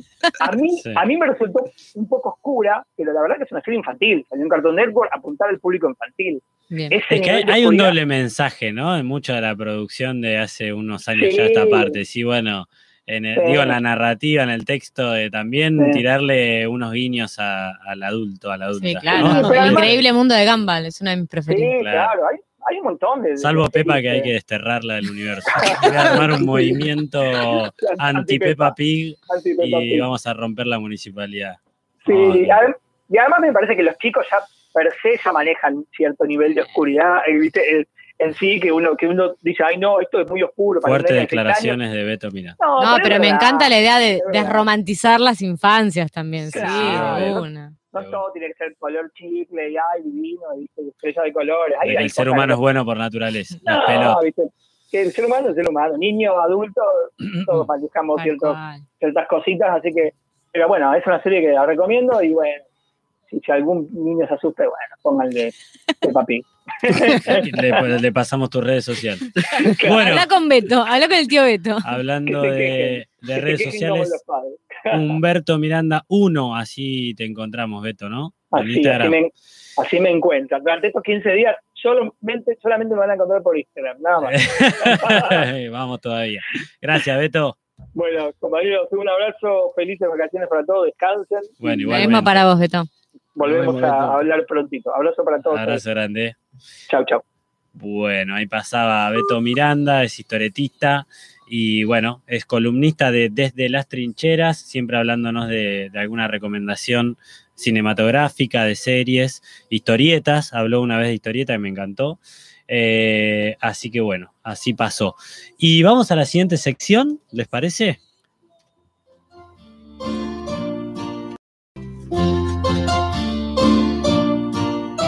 Me encantan los libros y leer, seguro que a ti te gustan también. Y después de ese ping-pong entre Mariano y Beto, ¿qué tenés, Mariano, para ¿Qué recomendarnos? tengo? A ver. Bueno, mirá, venía complicada la mano, porque cuando me dijo Agustín más o menos el tema, yo dije, uy. Claro, ¿qué, qué diseño curricular del profesorado de inglés? No, pero digo, otra vez robar otra vez con Coan, pero ya así como. No, no, no, ya, está, ya basta. Dejar de vacaciones, claro, pobre. Eh, pero bueno, yo les había dicho otra vez que, que con respecto a la educación, digamos, es una autora a, tener en cuenta. Sí, Pero bueno, justo que vimos que vamos a ver que en las efemérides aparece, digamos, la condena injusta de Sacco y Vanzetti, el Sí. aniversario de, de la condena. eh, pensé, y bueno, ¿y por qué no recomendar de Mauricio Cartoon sí. Sacco y Vanzetti? Ponemos ¿no? de pie. Eh, Para que te eh, comentaba brevemente la- el caso, ¿no? Para los que por ahí están escuchando, y las que están escuchando Sí, del otro sí. lado, Sacco Vanzetti, dos inmigrantes italianos mm, que en Estados Unidos son condenados a muerte por una causa totalmente injusta, simplemente por ser inmigrantes comunistas, ¿no? Y, y protestantes. ¿no? claro. Y generó un revuelo mundial de, de los pocos, ¿no? Que hay registro de que haya generado esas manifestaciones masivas en todo el mundo. Sí, sí, y in- incluso un poco eh, desacorde a la obra. Sí. Eh, esta obra de cartoon, bueno, es una obra muy seria, digamos, muy, muy solemne. Es del 91, pero que no se- es Cartoon Network. que no, no, ¿no? que es uno Mauricio Cartoon, director, dramaturgo, e- el referente, uno de los grandes referentes del teatro argentino. Gracias Sí, sí, por sí, la sí. nota del pie, Paula Nay. Sí, sí, sí. Sin ninguna duda. Mariano. Y, y recién la, la publicó, digamos, en la forma escrita, que teníamos una, un debate sobre leer teatro del 2001, eh, o sea, casi 10 años, no, 10 años después. Y mm, bueno, eh, ¿qué decir de interesante esta obra? Yo pienso que lo más interesante, más allá del caso, digamos, que es muy interesante de, de verlo, de Sí. la historia en sí, es Sí. cómo se trabajan, cómo trabaja él con las fuentes, ¿no?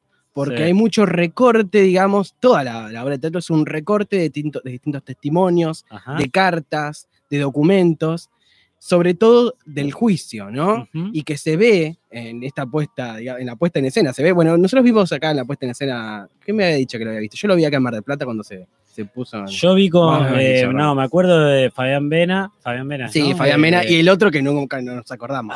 de no me acuerdo del otro. Eh, Eh, sí, del otro actor. Obviamente uno era Saco y el otro Vanzetti. Sí, no, Había no. más igual, supongo. Sí, el sí, sí, sí, los sí. abogados. Sí, sí, sí, no, no, no, yo la, la apuesta que vi fue, fue muy buena, pero Sí. Tuvo una versión marplatense, esta obra de Mauricio Cartoon, dirigida por Viviana Ruiz, claro. que se ganó todos los premios. eh, Pero esa es la que digo yo, o esa es la independiente. Hubo una y media más independiente, me Sí, sí, eh, Viviana Ruiz es la directora del Séptimo Fuego, que es uno, Claro, otro- un centro imagino. cultural Sí, sí, independiente, si- eh, Sí. sino del más antiguo de Mar del Plata. Claro, claro, pero son obras distintas, son eh, Sí, sí, sí, escenas sí, distintas. sí. Eh, sí, y mm, le estaba diciendo de esto, ¿no? Del juego con, con la documentación, digo, cómo pone en escena este juicio, digamos, completamente injusto. Sí. Hay una posición, obviamente, que hay una posición ahí política, hay una mirada de, de- de ver cómo, bueno, la culpabilidad del, del gobierno y de todo el sistema para, para justamente para declarar culpables a dos inocentes, con él eh, la cuestión además de que eran anarquistas, que eran inmigrantes y que... Anarquistas, sí. claro. comunistas. eh, que eran anarquistas, e inmigrantes, bueno, los, típicos anarquistas italianos, ¿no?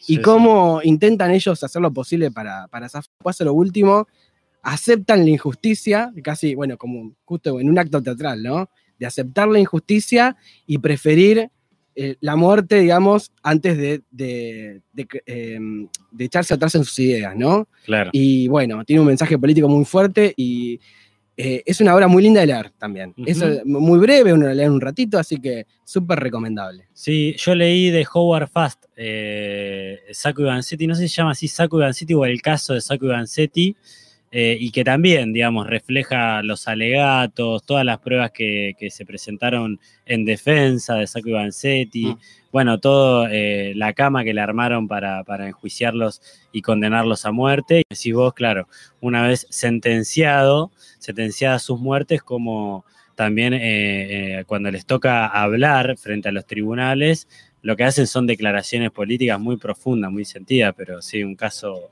eh, muy apasionante desde el punto de vista judicial, ¿no? Como también historia. Claro.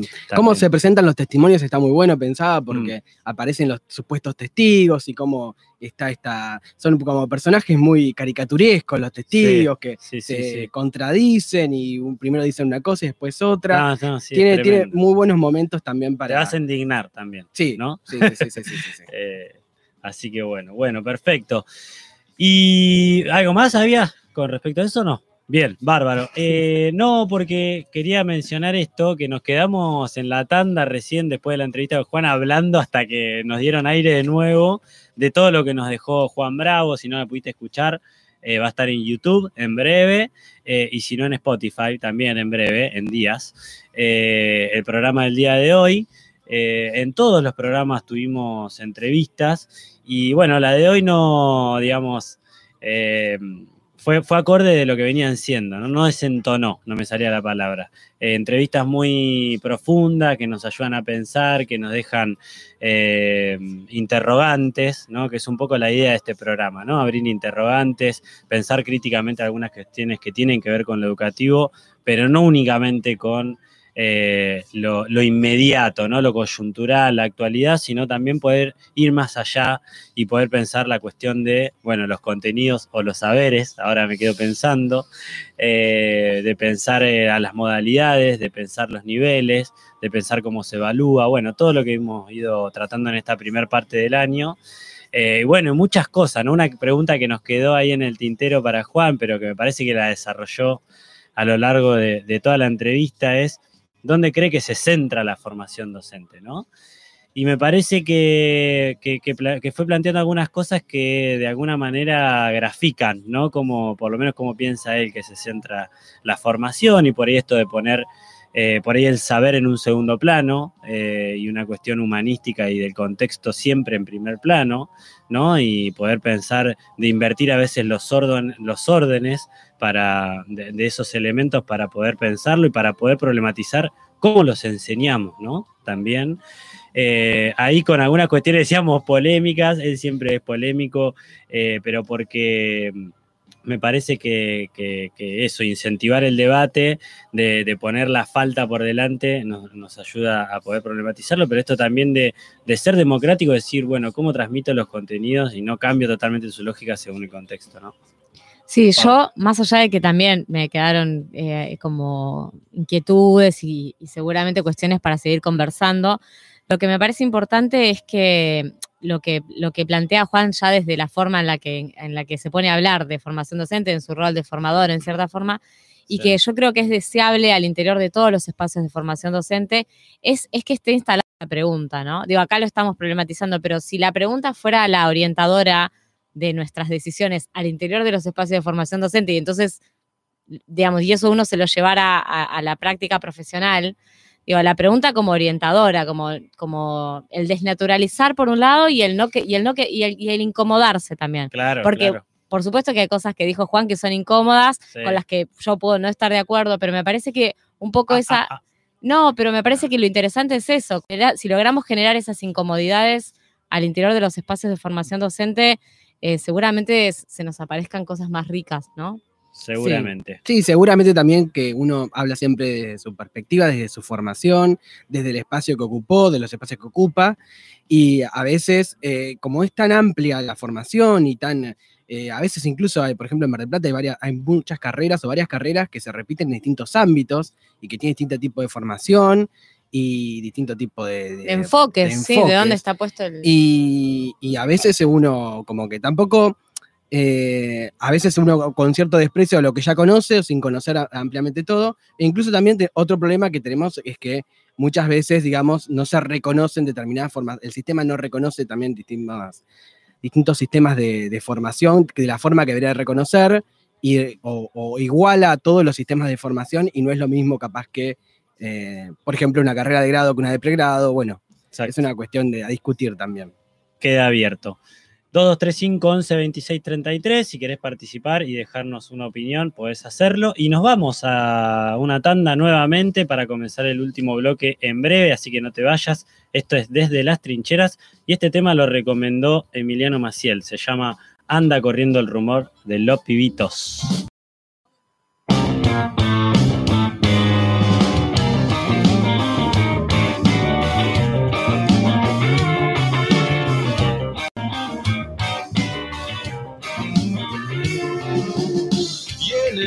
Evolución tenemos menos que cuando empezó. Todo es una ilusión, se va la vida mirando el reloj. Y la gente con miedo de salir a la calle, con miedo a que la roben o a que la maten. ¿Quién dice la verdad? La policía cuida este lugar. ¿Quién quiere trabajar? Fíjate bien a quién vas a votar. Y la papa que sube, y la escuela con rejas, el político engorda, el pueblo lo alimenta. Otro tema que me encantaría dejarlo entero porque nos copamos con su batería, con la voz de Lucas Rodríguez, eh, nos cortinea siempre en esta última parte ¿Quién dice la verdad? de Locales Rock. Eh, está en ese álbum que se llama igual, ¿Quién dice la verdad? eh, que es un discazo y este tema también. Bueno, bienvenidos y bienvenidas al último bloque donde tratamos de ordenar una bocha de cosas, así que veremos cómo, cómo sale. Lo primero que te decimos es una mala noticia que bueno, durante estas dos semanas de vacaciones de invierno no vamos a estar al aire. Eh, Ana Clara Mosca llora, eh, desconsolada sobre la consola y supongo que gran parte de la audiencia y de la población marplatense y mundial. Eh, así que bueno, nada, el viernes que viene y el otro no nos vamos a encontrar por aquí, quizás nos cruzamos por algún otro lado y ya el viernes, no sé qué sería, 5 o 6 de agosto más o menos, eh, retomamos y nos atrincheramos nuevamente para seguir problematizando eh, a, la, a la política educativa, al ámbito educativo, etcétera, etcétera, etcétera. Así que bueno, son las 7.41 y damos inicio así a, a este último bloque. Algo que no mencionamos en, en la editorial, donde siempre hablamos de la actualidad educativa y, y de las novedades, de, de lo coyuntural, eh, fue lo de la escuela secundaria de educación secundaria número 50 de nuestra ciudad de Mar del Plata, del paraje de la gloria de, De la de peregrina, peregrina, sí. Eh, que bueno, ha conquistado algo histórico eh, y muy demandado de hace muchísimo tiempo, que es eh, la concesión de un terreno para la construcción de un edificio propio eh, para, para esta escuela que queda en Sierra de los Padres. eh, y que abarca, No, bueno, toda una población de migrantes, huerteros, ¿no? Claro, sería, estaría Sí. por a 226, pero pasando el acceso a Sierra. Ah, contanos vos, Mariano, que trabajás ahí. que Sí, yo- no, no, no. Además Sí. estoy muy vinculado al colegio porque, le mando un saludo a todos, porque, bueno, mi pareja Melissa, que, que le mando un saludo, se, eh, fue ahí al colegio y son del barrio, mi, mi suegra también, es, es, eh, auxiliar en el jardín. Ajá. Y la situación del colegio es que en el mismo edificio, como suele pasar, prácticamente, están ahí nomás eh, primaria, jardín y secundaria. Y Sí. con la situación de la pandemia, bueno, se complejizó el dictado de clases por la falta de aulas, por falta de amoblamiento histórico en todos los Ujú. colegios, pero particularmente en este. Y bueno, eh, vamos a escuchar a, ahora a Karina Bravo, la directora de la institución, eh, contando un poco, explicando Sí. mejor la situación. ¿no? Tenemos a un protagonista en la mesa y siempre le damos voz protagonista de cuando nos tocan de cerca estas historias, así que la escuchamos a Karina. La Escuela 50 es una escuela de ámbito rural que queda en el barrio Gloria de la Peregrina, a 20 kilómetros de la ciudad de Mar del Plata. Y es una escuela que cuenta con una matrícula de aproximadamente 300 estudiantes. a veces un poquito más, a veces un poquito menos, porque hay muchas familias huerteras migrantes, que el movimiento interno eh, durante el ciclo electivo que hace que vaya variando la matrícula.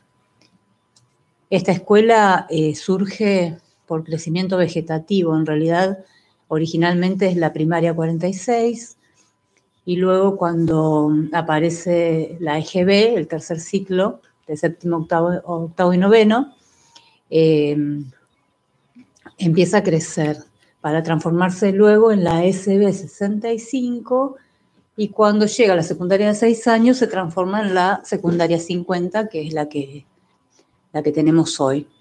Esto hizo que se requirieran ampliaciones edilicias ¿no? y de personal, o sea, toda la infraestructura escolar cambió y, e inicialmente se construyen unas aulas en lo que era el patio del jardín, eh, porque dentro de la misma, del mismo edificio, digamos, funcionaba la escuela primaria y el jardín de infantes.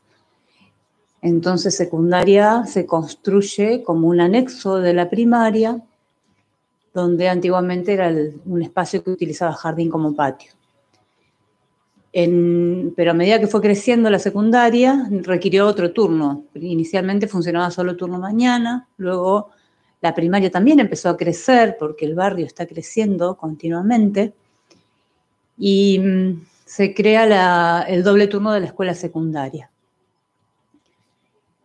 Como la secundaria funcionaba en el turno mañana, eh, la primaria empezó a tener más matrícula en turno tarde. Entonces, cuando la secundaria comienza a funcionar en turno tarde, ahí ya hubo más problemas de edilicios porque la primaria tenía más matrícula. Esto hizo que, por ejemplo, en, el único pasillo que había en las aulas de secundaria, eh, se creara un aula, entonces perdimos el, pasillo, que era un lugar donde, donde se hacían los recreos cuando llovía, y eh, secundaria también contaba con un laboratorio que se construyó que era de informática y biología, con mesadas, con, eh, con una red, ¿no? Eh, con tomacorrientes, todo para, y mesas para computadoras. Y bueno, a, medida que creció la escuela, el laboratorio se dividió en dos aulas, o sea, se desarmó todo, todo lo que tenía y se crean dos aulas ahí. Así todo no alcanzó para albergar a todos los cursos, o sea, ya en 2019 eh, se pudo funcionar ahí, empezaron las clases muy tarde, como en junio, porque no, hasta que se hizo esa obra los estudiantes no, no tenían un espacio, el último curso, que era quinto año, no tenía espacio.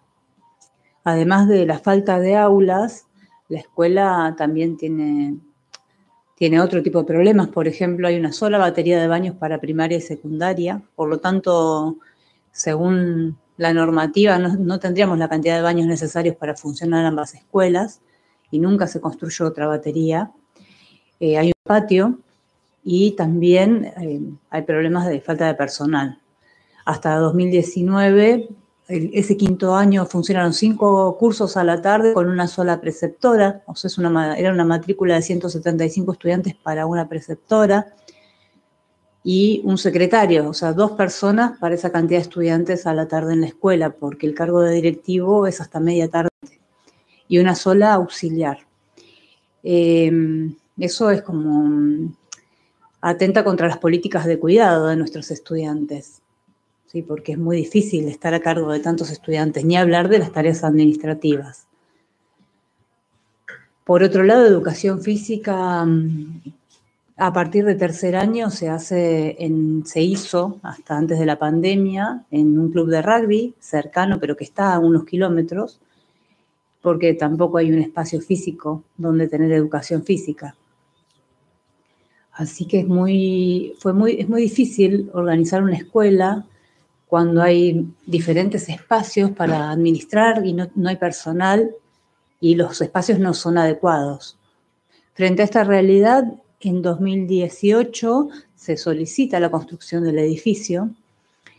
Eh, los estudiantes se movilizaron al Consejo Escolar, la Sociedad de Fomento del Barrio acompañó también acá, a los consejeros escolares, y a fin de 2018 llegada de La Plata la solicitud de del terreno a la municipalidad, ¿sí? para que la municipalidad ceda un terreno fiscal acá en el barrio eh, para la construcción del edificio de secundaria.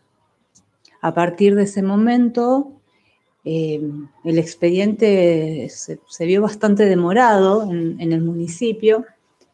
Eh, yo personalmente tomé este cargo como directora en agosto de 2019 y, y un poco después de un mes que, que, estu- que estuve que hacía que estaba en mi gestión, eh, fui al Palacio Municipal a ver cómo estaba el expediente y bueno, y a partir de ahí, que fue cuando lo, lo vi, lo encontré, eh, empezamos a, a hacer un seguimiento que estuvo acompañado por infraestructura del Consejo Escolar y por dos delegados que se sucedieron acá en, el, en la zona, en la delegación de Sierra de los Padres. Este año, a principios de año, sale desde el Consejo Escolar el pedido formal de construcción del edificio con carácter de urgencia y prioridad 1 en el distrito, el edificio de la secundaria 50. Y bueno, hace unos días en un me- medio periodístico local sale una nota vinculada con la cesión del terreno, así que bueno, esa es una novedad que estábamos esperando, eh, que sabíamos que, que iba a llegar porque ya habiendo eh, seguido el expediente diariamente o semanalmente, estábamos a la espera de esta novedad. Así que lo que tiene que ocurrir ahora es que desde La Plata se diseñe y se vea la, forma ¿no?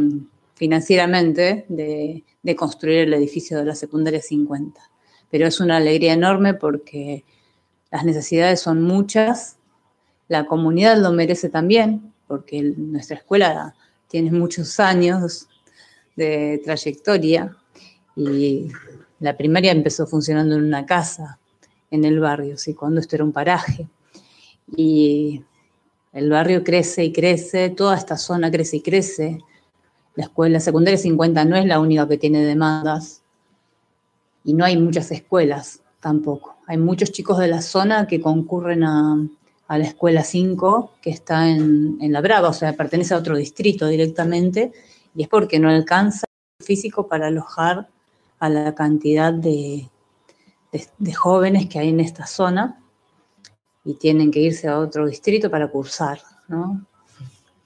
Lo cual es como, nos interpela, ¿no? Porque es como, es muy difícil, te- teniendo que garantizar el derecho a la educación, no ni un, o que se tuvieran que quedar afuera del aula cursando porque no podemos abrir más cursos porque no tenemos ni edificio ni personal. Eh, así que bueno, esta es una buena noticia que, que es un inicio, ¿no? Que no es una, la solución, es el inicio de la solución. Muy bien, bueno, eh, escuchábamos a Karina Bravo, desde ya agradecerle el testimonio, se la, se la escucha cansada, pero, pero con un conocimiento muy profundo de cómo fue todo el proceso, así que me imagino que alguien súper comprometida con, con la institución, con la comunidad educativa del barrio también. Eh, y también agradecerle a Elena Vicente, que consiguió también estos testimonios y, y nos los pasó para que le podamos dar voz. Pensaba, mientras la escuchaba, en este relato eh, tan minucioso de cómo fueron perdiendo espacios y que nosotros estábamos hoy, estuvimos hoy hablando de formación docente, ¿no? Y en ese tipo de circunstancias es donde yo siento que, se, que los docentes y la comunidad en general reinventa todo, ¿no? Y que se queman todos los papeles, digo, contextos, saberes. Me parece como que son esos espacios en los que se da otra, otra, otra, otra, otras experiencias que forman parte de nuestra educación docente, ¿no? Como en, una, en un sentido más amplio que el de la formación. Eh, y que seguramente si hablamos, bueno, vos Mariana estás, estás trabajando ahí actualmente, me imagino que, que habrá tes- testimonios también de quienes se comprometen con esas luchas, digo, son otros aprendizajes también, ¿no? Que se co-construyen con los estudiantes y la comunidad. Sí, en mi caso particular, yo estoy haciendo una suplencia por dispensa, cubriendo una presencialidad que se hace muy complicada por la rotación de cursos, por la falta de, de espacios, eh, sumado con lo de la pandemia, que se hace muy complejo. Así que sí, sí, y bueno, ahí está la cuestión también de que muchas veces se habla de, de la educación en contexto desfavorable. Este es el contexto de la educación en la provincia de Buenos Aires, digamos. Claro, es claro. así, no, no es que, que es una, una cosa, un caso excepcional, sino No, que es la claro. realidad, es la realidad com- completa, total. Nada, terrible, decíamos, es casa tomada, ¿no? Porque cómo fueron perdiendo primero un pasillo, la galería, la biblioteca, el laboratorio, digamos, bueno, para pensar también otra temática, el tema de la calidad, ¿no? La, la inclusión, digo, bueno, un, eh, la verdad que un testimonio y una realidad y un- una historia de esta escuela tremenda. Este fue nuestro humilde aporte a, la causa, pasar este informe, eh, contarle a la sociedad lo que sucede, porque como terminó diciendo Karina, es el inicio ¿no? de, de- de una solución. Eh, así que bueno, también haremos fuerza desde acá para, para que eso arranque de una vez. ¿no? Bueno, eh, vamos con las efemérides, ¿les parece? Nacimientos, acontecimientos, revueltas, triunfos y derrotas. Estas son las efemérides atrincheradas de esta semana.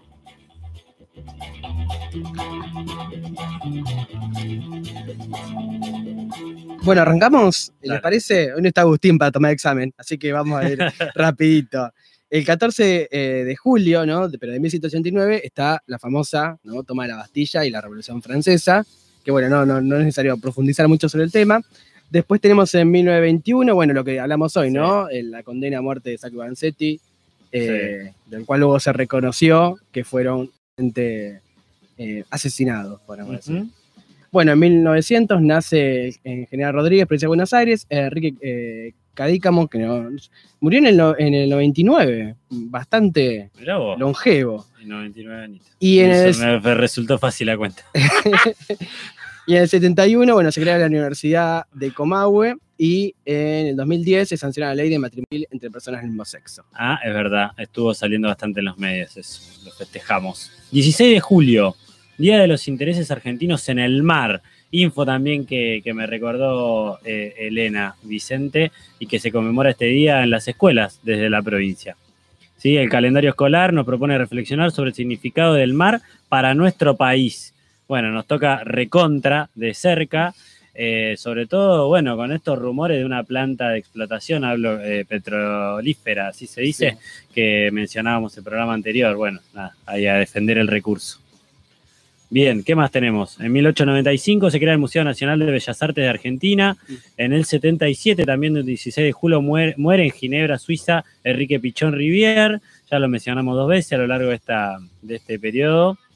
17 de julio de 1923 nace en Córdoba Enrique Angelelli, eh, bueno, quien llegó a ser obispo de La Rioja, luchó por los derechos humanos y se opuso a la dictadura.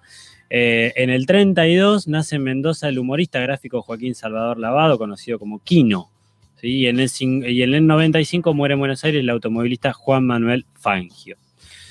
Bueno, se cree que siga para el 18 de julio, que en Dale. 1918 nace el líder sudafricano Nelson Mandela. Bueno, eh, y en 1994 explota una bomba en la sede de la Asociación Mutual Israelita Argentina, conocida como AMIA. ¿no? Fueron 85 los muertos y más de 300 los heridos. Y seguimos sin saber los nombres de los responsables. Sí, sí. 19 de julio de 1816, el Congreso de Tucumán modifica la forma del juramento de independencia de España y agrega y de toda dominación extranjera, algo que mencionamos también en el programa anterior de, feriado 9 de julio.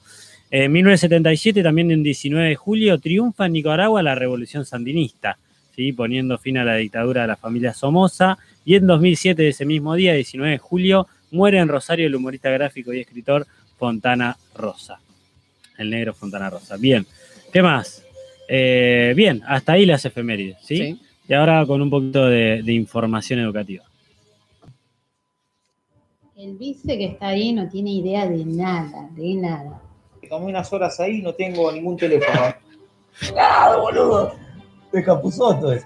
Estamos mal en las escuelas, estamos mal. La verdad, estamos mal. Ahora un poco de información entre tanta confusión. Bueno, nos hace reír mucho el, el separador Sí, porque un poco refleja lo que nos pasa, ¿no? Eh, por un lado, concursos docentes, ¿no? Bueno, estar atentos eh, y atentas, siempre lo venimos diciendo estas últimas semanas, porque van surgiendo coberturas por proyectos, así lo buscás eh, en Secretaría de Asuntos Docentes, en la página, y también hay concursos de difícil cobertura. Eh, bueno, y en el nivel superior. ¿sí? Eh, hay nuevos cursos de formación docente también. El 14 de julio abre la inscripción, bueno, abrió ya la inscripción para la tercera corte 2021 de las propuestas de educación a distancia de la Dirección de Formación Docente Permanente. Así que atentos y atentas ahí. Con respecto a MAD y acrecentamiento, había también eh, novedades, ¿no, Mariano? Sí, que bueno, que ya está disponible la información en la, en la página de la SAD para pedir para el año que viene. Eh, bueno, algo que le interesa mucho ¿no? a los docentes titulares muchas veces para sus, sus horas. Y, Sí, y eso eh, no deja de ser una, una buena noticia para muchos y muchas. Sabemos que otros y otras lo hemos padecido también los mal, ¿no? Tiene Sí, esta, claro. esta doble cara, Claro, ¿no? claro. Pero el año pasado tengo entendido que no se pudo hacer con, eh, digamos, del modo en que se hacía siempre, por eso es que hay muchos docentes, colegas que están esperando este llamado en particular, porque no Mm. pudieron hacerlo el año pasado. Sí, sobre todo viendo también del- de lo que de lo que el estatuto manda, ¿no? De que Ajá. se cumplan derechos docentes a partir de estas cuestiones que, por ejemplo, este año no hubo, que esto me afecta a mí, asambleas de titularización interina. ¿no? Y bueno, estoy esperando ansioso a diciembre a ver qué ocurre. Ahí está.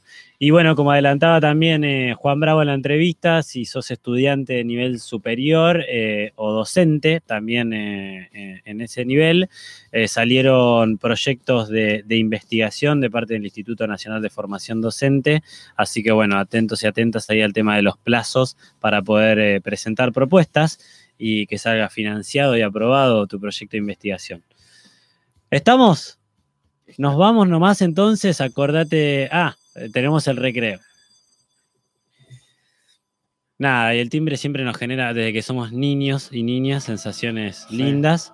Eh, así que bueno, así nos vamos, con esa sensación de haber tenido un lindo programa. Eh, agradecerte a vos, Mariano Vergara, por estar aquí nuevamente. Paula González. Un placer. Muchas Bueno. gracias por Y invitación. no nos vemos el viernes que viene, sino que nos vemos eh, después de las vacaciones, Bueno, esa que semanita tengan que retomamos. un hermoso receso invernal. Bueno, igualmente para todo el mundo. Nos vemos. Es como el aire que se escurre entre los pies. Como el viento del verano alguna vez. Como la sombra de montaña que vos ves. Como el desierto y la historia que sabes. おいしい。